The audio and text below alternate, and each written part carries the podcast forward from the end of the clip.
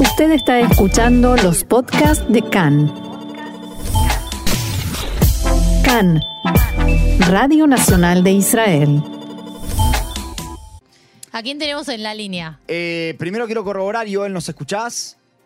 Sí, perfectamente. Genial. Entonces, tenemos a, a Joel en línea. Con Joel tuvimos una conversación muy linda hace un par de semanas en la cual este, pudimos hablar un poquito sobre las cuestiones más básicas, si quieren, de, la sociedad israelí, sobre los consensos, etc. Y hoy nos volvimos a comunicar porque creemos que hay un tema también que tenemos que hablar sobre este, esta división que se crea no solo con la ley de la Arnona, también con la ley de reclutamiento, eh, entre, entre diferentes sectores de la sociedad israelí, queríamos analizarlo con Joel. Así que Joel, primero que nada, te agradezco por, por estar con nosotros. Por favor, buenas tardes a ustedes y a la audiencia y nuevamente un placer enorme poder eh, compartir este rato con ustedes. El placer es nuestro, créeme. Eh, Joel, bueno, queríamos empezar eh, un poquito. Habíamos dejado la vez pasada, yo no estuve, pero la escuché la entrevista. Eh, habían terminado como con una idea del ejército, de, el romanticismo que hay alrededor de la idea del ejército. Eh, ¿cómo, ¿Cómo podemos describir esa situación? Bueno, yo creo que como muchos de los eh, oyentes eh, saben, la de alguna manera el, ejército de Israel o las Fuerzas Armadas o todo lo que es el, complejo de, fuerzas de seguridad es de alguna manera el último bastión de lo que podemos llamar el consenso israelí, ¿sí? Eh, lo vimos muy claro en la última semana durante lo, lo, que pasó en Gaza, que aun cuando todas las otras instituciones están cuestionadas, desprestigiadas, son motivo de, de discusión, eh, todo lo que tiene que ver con las fuerzas de seguridad, la cuestión del enrolamiento, la cuestión de la participación en, las, eh, en, en, el ejército, de los distintos sectores de la sociedad, es como una especie de último consenso, por llamarlo de alguna manera, del Israel sionista. Eh, y justamente eso es lo que muchas veces despierta la, la irritación, por llamarlo de alguna manera pulida, de, eh, de partes de la población y también de partes del mundo judío contra aquellos que eh, por diferentes razones históricas o, o coyunturales eligen o, o, o, son parte de grupos que no eh, participan activamente de las fuerzas de seguridad. En el caso concreto, las discusiones que están dando en estos días tienen que ver sobre todo con el mundo, lo que llaman los ultraortodoxos, o para reducirlo en una palabra, el mundo jaredí. Eh, que creo que eh, especialmente en América Latina cuando uno conversa con la con la calle judía hay como una cierta irritación con el hecho de que no sirven en el ejército sí dicho de una forma muy eh, muy muy muy superficial y, y, muchas veces dicho por gente que ni siquiera vive en Israel sí eh, o sea que cómo tendríamos que ser los israelíes en una visión un poco utópica, un poco romántica, como vos la mencionabas antes. Sobre eso quería preguntarte, ¿hay una visión distinta entre los que vivimos aquí en Israel y la diáspora con respecto al ejército? O sea, primero y principal hay que entender, me imagino que también es algo que en, la, en, las transmisiones de ustedes eh, salta a la vista, que no existe un Israel, ¿sí? Mm, sí. O sea, Israel como ya lo dijo nuestro expresidente Ruby Rivlin y antes que él lo dijeron otros, es una confederación de tribus diferentes, ¿sí? Eh, hay una especie de mainstream, de, de, de camino central del, del, del pensamiento israelí sionista para el cual todavía el servicio en el ejército o ampliándolo un poquito más lo que podríamos llamar el servicio nacional, ¿sí? Algún tipo de contribución a la sociedad, algún tipo de contribución al país eh, en el periodo entre que terminás la secundaria y que empezás la vida más, eh, digamos, profesional en la universidad o la vida adulta, es como una, eh, una necesidad, ¿sí? Es como algo una especie de, de, de, de, de obligación patriótica. Sí, como una que compensación todos... que al Estado. Exactamente, como una especie de compensación, como una especie de obligación patriótica que todos deberíamos hacer de alguna manera, que tiene que ver con muchísimas cosas, tiene que ver con todo el, el fenómeno de, del voluntariado que es anterior a la creación del Estado, sí, este es un Estado que lo criaron voluntarios, ¿sí? Eh, a lo largo de, decenas de años que fueron construyendo un Estado con sus instituciones en forma voluntaria. Esto tiene que ver también con la experiencia formativa, que es la experiencia de la guerra, la guerra de independencia y las sucesivas guerras, donde no solamente se creó el país desde la perspectiva, llamémosla, geopolítica, sino que también se creó una especie de matriz, una especie de cultura nacional, donde desde, desde los eh, autores más canónicos hasta los más críticos, ven esa experiencia de la guerra, esa experiencia del servicio militar, esa experiencia del encuentro en el marco de ese gran crisol y educador que es el servicio militar como la prueba de alguna manera que todo israelí tiene que pasar. Ahora, en distintos sectores hay cosas diferentes, o sea, eh, nosotros vemos que hoy en día, eh, hoy en día estoy diciendo los últimos 25, 30 años, hay más y más sectores que ponen en duda esta cuestión y hay sectores que no se enrolan, no porque están estudiando la yeshiva, sino porque básicamente porque no quieren o porque no lo ven como necesario. Eh, hay sectores que se enrolan pero que buscan cargos o roles que no sean necesariamente combatientes.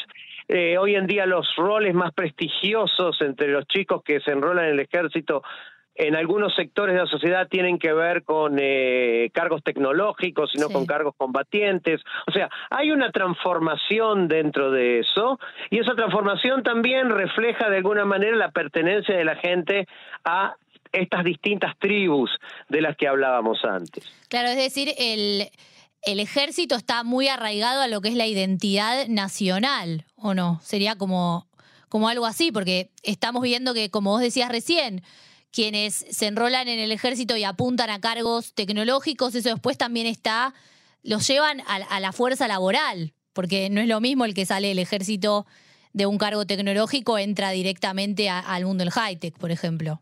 Exactamente, eh, exactamente. Eh, o sea, es por un lado, como vos decís, es parte de lo que sería un elemento constitutivo de la identidad nacional de una parte importante de la sociedad israelí, de más de la mitad de la sociedad israelí, vamos a decir así, para otra vez establecer que nosotros no podemos hablar de un de algo monolítico. Al mismo tiempo, las motivaciones van cambiando. Si hace 50 años, 60 años la motivación era servir a la patria, ser parte de algo más grande que vos, o sea, la cuestión tenía que ver con esta cuestión del voluntariado y de integrarse en un colectivo, de integrarse en un nosotros eh, que, que, fuera más allá de lo individual. Hoy en día los intereses individuales están mucho más, eh, mucho más arraigados, entonces la cuestión de servir, por ejemplo, en, en la unidad 8200, la famosa unidad tecnológica del ejército, mm. inclusive esto mismo, Jesse, nosotros lo vemos en los chicos que hacen aliá para enrolarse en el ejército, ¿sí? Si bien nunca se va a perder, creo yo, el discurso de la, de la, de, servir al Estado y de ser parte de algo más grande que uno. Más y más uno escucha en las entrevistas, en las conversaciones, inclusive en las conversaciones de calle. Acá estoy haciendo un poco sociología de, cafetín, sí, sin entrar en investigaciones, ¿no? Que, que no las tengo, pero uno escucha más y más la cuestión de la realización personal, como sí, vengo para servir en sal como una forma de realización personal porque hay algo en ese en esa experiencia que ninguna otra cosa, ninguna otra experiencia que yo viva como joven judío en la diáspora me la va a poder proporcionar. Obviamente que un joven judío latinoamericano jamás se le cruzaría por la cabeza enrolarse voluntariamente en el ejército de la Argentina o de Brasil o de Chile. Eh, pero muchos eh, van a eh, averiguar por lo menos cómo hacer para enrolarse en el ejército de Israel, no necesariamente con la perspectiva de ser aliado, a veces simplemente con la perspectiva de vivir esta experiencia y ser parte de esta experiencia. Joel, eh, te hago una consulta, porque yo coincido con vos que, existe este proceso, digamos, este, eh, particularmente desde la diáspora, esa transmisión, ¿no? De la diáspora a Israel, donde la persona viene y decide enrolarse como para realizarse personalmente. Creo que es consecuencia de una cuestión propagandística también, como, como existe también la propaganda en, eh, digamos, por ejemplo, Estados Unidos a su servicio de la policía. Eh, no, no creo que sea algo especial de Israel. Ahora, lo que sí creo es que se dio algo, por lo menos para mí, muy raro. Y ahora vamos a volver al tema de los ultraortodoxos, pero por lo menos para mí muy raro que es, de repente hubo gente que dijo, si, eh, en el caso de la reforma, ¿no? Si esto sigue, yo no sirvo al, ejército. Como que pareciera ser que mis intereses de repente empiezan a jugar otro rol dentro de este bien eh, común o, bien mayor que hay, que es el Estado. Sí, claramente, porque yo coincido con vos, porque nosotros lo inclusive creo que lo hablamos en la, charla anterior, nosotros estamos eh, primeramente asistiendo a una, un quiebre que por ahí ya viene de hace años, pero que ahora se hizo más más eh, patente y más eh, cristalizado de lo que sería el contrato social de la sociedad israelí. Que de alguna manera todo este tema de los ultraortodoxos, e inclusive si querés el fondo de, impuestos municipales del que ustedes hablaban hace un rato, escuché dos minutos antes de, que me llamaran, mm. eh, también tiene que ver con eso. Hay como un quiebre del contrato social, es decir, a ver, eh, medios minutos de para los que no saben o no se acuerdan. Eh, Rousseau dice en el siglo XVIII que eh, los seres humanos decidimos por nuestra propia voluntad renunciar a nuestra libertad individual eh, a cambio de la seguridad y de ciertas garantías y de ciertos derechos que nos da una institución mayor que nosotros que se llama el Estado. Nosotros le damos al Estado eh, nuestra libertad porque él decide cuándo podemos viajar y qué cosas podemos hacer y en qué momentos lo tenemos que defender y cuánto de lo que trabajamos le tenemos que dedicar en impuestos y una serie de cosas que nosotros le damos al Estado y a cambio de eso el Estado nos protege, nos brinda derechos, nos brinda eh, ciertas garantías y eso es un contrato.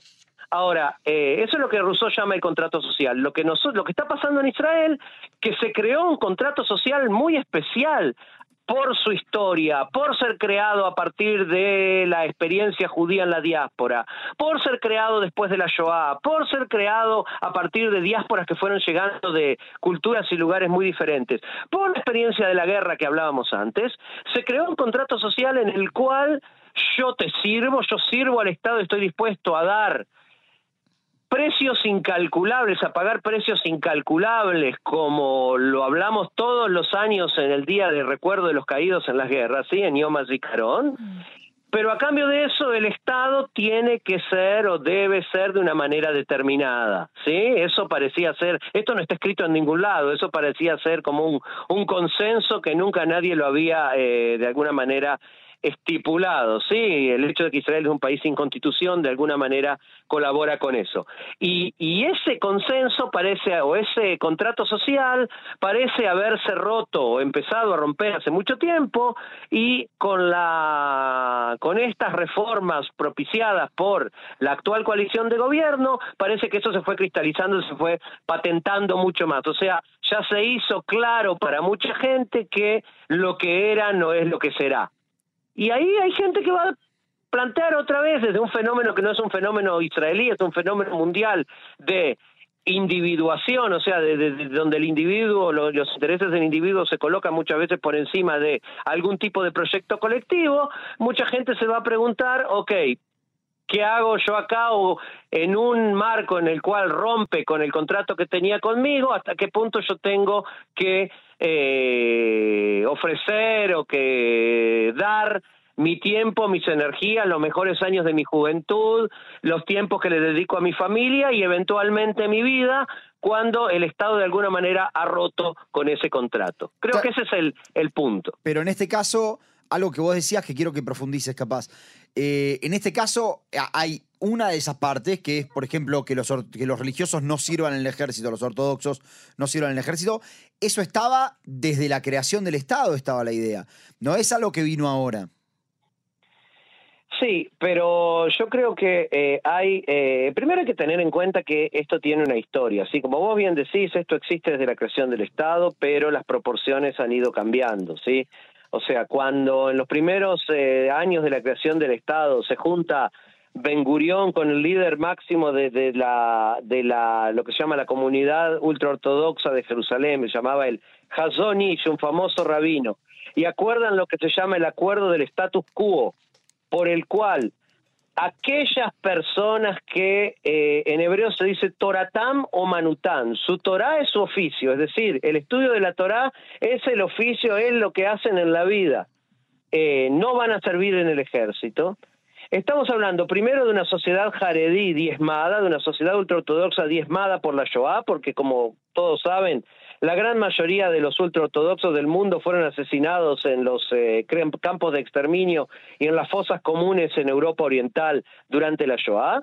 Una sociedad, en primer lugar, diezmada, en segundo lugar, en amplísima minoría, porque era una minoría eh, eh, apabullante en la sociedad israelí, y que, de alguna manera, me imagino que en la cabeza de muchos de los líderes del sionismo de aquel momento era casi casi un fósil también por un condicionamiento cultural de ellos, era casi un fósil a punto de desaparecer. Entonces, vamos a dejarlos que, que, que de alguna manera que, que sobrevivan en pequeñas cantidades. Ahora, lo que sucedió en Israel, que es algo atípico y único en la historia judía, es que se creó un fenómeno sociológico que, que, que, está estudiado y que se sigue estudiando, que es el fenómeno que se llama la sociedad de los estudiosos. Una sociedad con sus barrios, con sus instituciones, con sus presupuestos, con su representación política, que está dedicada única y exclusivamente al estudio. Dicen los sociólogos que esta sociedad solo puede existir en el marco de un Estado moderno que le garantice que esté dispuesto, que esté dispuesto como parte del contrato entre ese grupo y el Estado a garantizarle que no tenga necesidad de salir a trabajar que no tenga necesidad de salir a hacer otras cosas. Porque en el momento en que la necesidad aprieta y hay que salir a trabajar, esta sociedad de esta manera ya no podría seguir funcionando. Claro. Recién hablabas vos de eh, que se pasó más de lo colectivo a lo individual. ¿Cómo podemos ver esto a futuro? Si, si se llegaran a dar todos estos proyectos de ley, ¿cómo pueden impactar en el tejido social?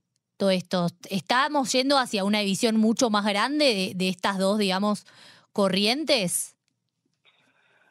Mira, yo creo que nosotros estamos eh, ya viviendo una división, eh, una división muy grande que es de más de dos, ¿sí?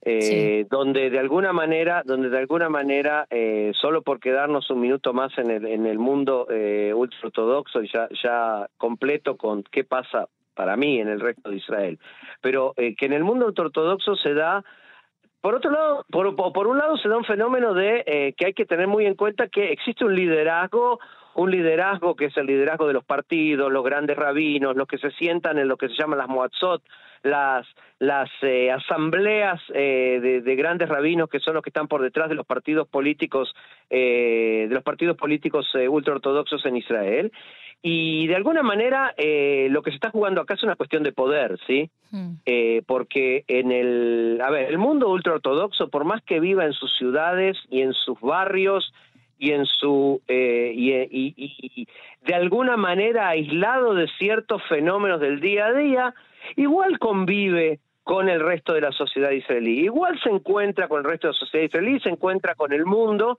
y por lo tanto no está completamente, nunca va a estar completamente aislado de lo que pasa en el resto del mundo. Por lo tanto, los fenómenos de búsqueda de eh, otras alternativas son fenómenos que existen y grupos que plantean alternativas a este liderazgo existen y gente que le gustaría en un hipotético contrato diferente de la sociedad sí poder salir a trabajar y sí poder combinar lo que fue a lo largo de toda la historia judía, el estudio intensivo de la Torá con una profesión, con una capacitación, con estar integrado plenamente y no en negro o en forma informal en el mercado de trabajo, se encuentra con la muralla de aquellos sectores que hoy en día ostentan el poder dentro de lo que es la sociedad ultraortodoxa. Creo que uno de los fenómenos más interesantes, lo menciono solamente para que, especialmente para el público que nos escucha desde hacia afuera y que no lo conoce, es todo lo que es el feminismo ultraortodoxo. O sea, nos estamos asistiendo en los últimos 20 años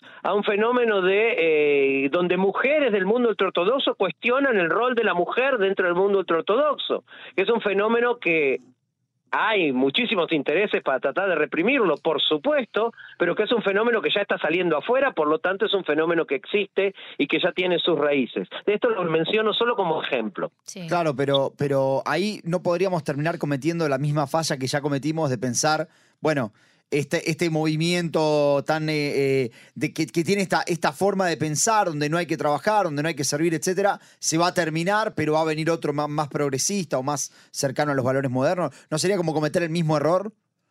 Sí, yo por eso creo que, yo estoy de acuerdo con vos, por eso creo que eh, creo que es un error, eh, digamos, del punto de vista de los que se oponen al gobierno y a la y a este tipo de legislación y a todo este fenómeno, es un error eh, acusar o poner el acento en la sociedad eh, la sociedad ultraortodoxa. Yo creo que no hay que ir a hacer manifestaciones en contra de los Haredim Abneibra, que es mi opinión personal. Yo sé que hay mucha gente que piensa como yo, inclusive de los más firmes opositores eh, al, gobierno de Netanyahu. Porque creo que, en definitiva, lo que nosotros tenemos que entender, justamente lo que decía antes, es que estamos lidiando con sectores de poder y con sectores que buscan perpetuar y eh, y, de alguna manera eh, ampliar sus márgenes de poder y sus márgenes de dominio sobre una población que, y esto es importante decirlo, y yo creo que la sociedad, que el judío latinoamericano que por ahí nos escucha no lo sabe, la sociedad jaredí es una sociedad bastante pobre, no tengo otra manera de decirlo el promedio de los jaredim, de esos que eh, acá en la Argentina lo llamarían de planeros y que viven de, del Estado y demás, es gente que también está dispuesta a vivir en condiciones bastante, eh, bastante pobres, en departamentos pequeños, familias eh, numerosas asesinadas, en situación de, de falta de, algunos servicios o servicios muy limitados desde el punto de vista municipal y desde el punto de vista de lo que el Estado les da. Y hay una hay una, digamos, eh, eh, este, esta decisión de ser parte de eso es constitutivo de su identidad comunitaria, o sea, no es algo accidental. No es que les pasó ser pobres, no es que les pasó vivir de esta manera, sino que es algo constitutivo de su identidad, eh, de su identidad como grupo y es parte de lo que ellos son. O sea, por eso tratar de por la fuerza generar un eh, servicio militar, tratar de por la fuerza generar eh, algún servicio al Estado que no parta de las necesidades y de la digamos, de los condicionamientos culturales de, estas, de este grupo, me parece algo eh, completamente equivocado y, que nunca va a tener un buen resultado. Al contrario, que lo que va a lograr es una división mayor. Por otra parte, yo creo que cualquier política a futuro, ¿sí? Cualquier política, digamos, eh, llamémosla, de que tenga un planteo diferente que, que el de este gobierno, un planteo de una mayor eh, democracia participativa, que incluya, eh, que incluya una redistribución de los recursos del Estado, tiene que tener en cuenta y tiene que ser parte también el público jaredí. O sea, tomar el público jaredí y por ahí por ahí artificialmente yo hablo de público y no hablo de los líderes, porque los líderes en definitiva son los que hay y con ellos hay que conversar, pero si no se los tiene en cuenta y si no se, si no se piensa en ellos como parte de cualquier alianza, eh, en definitiva eh, se está de alguna manera eh, se está jugando un juego que es un juego muy muy simplista, ¿sí? De otra vez eh, agarrar una parte de la población y, de alguna manera cargarla con todos los males, con todos los problemas, con todos las, eh, los conflictos de la sociedad, creo que no pasa por ahí. Creo que no pasa por ahí. Y sí, la responsabilidad para mí es mucho más de los políticos que de la gente en este caso. Claro, pero ahí no estamos en el, en el, eh, en la trampa, el catch 22, ¿no? Porque me parece que lo que termina pasando es que por un lado vos decís, no hay una forma de, resolver estos problemas sin integrarlos a ellos a la, foto y sin darles participación activa, lo cual coincido. Por otro lado, en la política, en el mundo de la política, lo que vemos es, bueno, nosotros con esto no nos sentamos, vemos reacciones más de, eh, estas son las personas que, hacen mal al Estado, eh, como que pareciera ser... Más blanco-negro, ¿no? Claro, como que hay una, una especie de grieta que cada vez se abre más. Sí, Estoy completamente de acuerdo, estoy completamente de acuerdo. Si bien yo creo que, eh, si bien yo creo que, eh, dos cosas te voy a decir. Por un lado, yo creo que el liderazgo eh, ultraortodoxo siempre ha sabido eh, no quiere decir que lo vaya a hacer ahora. Si yo no hago futurismo, no, no, no sé hacer futurismo, pero uno mira la historia y la historia del liderazgo ultraortodoxo siempre ha sabido eh, de alguna manera eh, detenerse antes de caer en la eh, en lo que podríamos llamar la, la la grieta más profunda, ¿sí? De alguna manera siempre ha sabido detenerse un paso antes de la polarización total. eh, y siempre ha sabido conservar canales de eh, comunicación con otros sectores. Si bien en los discursos políticos, ni que hablar, en los discursos políticos, en los discursos, digamos, en el nivel del discurso político, eh, la grieta es radical y parece insalvable, yo creo que más allá del discurso político sí hay eh, espacios de diálogo y espacios de, eh, de, encuentro que muchas veces no necesariamente pasan por la política o por, por, por, por, la política por partidaria me refiero, pero que creo que esos espacios de encuentro sí existen. Eso es una cosa que me parece importante. Por otro lado, de alguna manera no hay que olvidarse que los sectores más radicalizados dentro del actual gobierno eh, no son los ultraortodoxos, ¿sí? y, los que están impulsando, y los que están impulsando la reforma judicial contra cual cientos de miles de israelíes están manifestando todas las semanas en Israel y de alguna manera eh, lo que está de alguna manera quebrando el consenso de la sociedad israelí no son los sectores ultraortodoxos, que creo que si le preguntáramos hoy ustedes qué prefieren, que eh, sigamos adelante con estas reformas eh, judiciales o que busquemos la forma de mantener la representación de ustedes de alguna manera. Creo que votarían más por lo segundo, pero son parte de una coalición, se les prometieron cosas y están tratando de eh, sacar el mayor partido posible y a largo plazo, otra vez, perpetuar una situación existente al mayor largo plazo eh, posible. Pero, otra vez, no son los sectores más radicalizados, eh, están acostumbrados a negociar, han negociado y si bien la sensación que nos da hoy en día es que vienen por todo, por usar una expresión que los argentinos conocen, eh, yo creo, ¿no? De la historia, otra vez, que nos enseña algunas cosas y que, pero solo nos enseña lo que pasó en el pasado, nunca nos va a enseñar lo que pasó en el futuro, eh, o lo que va a pasar en el futuro, yo creo que sí eh, hay un espacio de diálogo posible con esos sectores que me parece más difícil con los otros sectores, con los más radicalizados.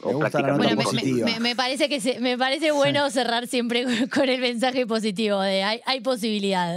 hay posibilidad de, diálogo. Bueno, muchas gracias, Joel, como siempre, por estar con nosotros. Siempre súper interesante todo lo que contás. Muchas gracias a eh, ustedes y la verdad que un placer nuevamente poder eh, hablar de estos temas que van más allá de las noticias, pero que explican las noticias de alguna manera y las ponen en, en una perspectiva diferente.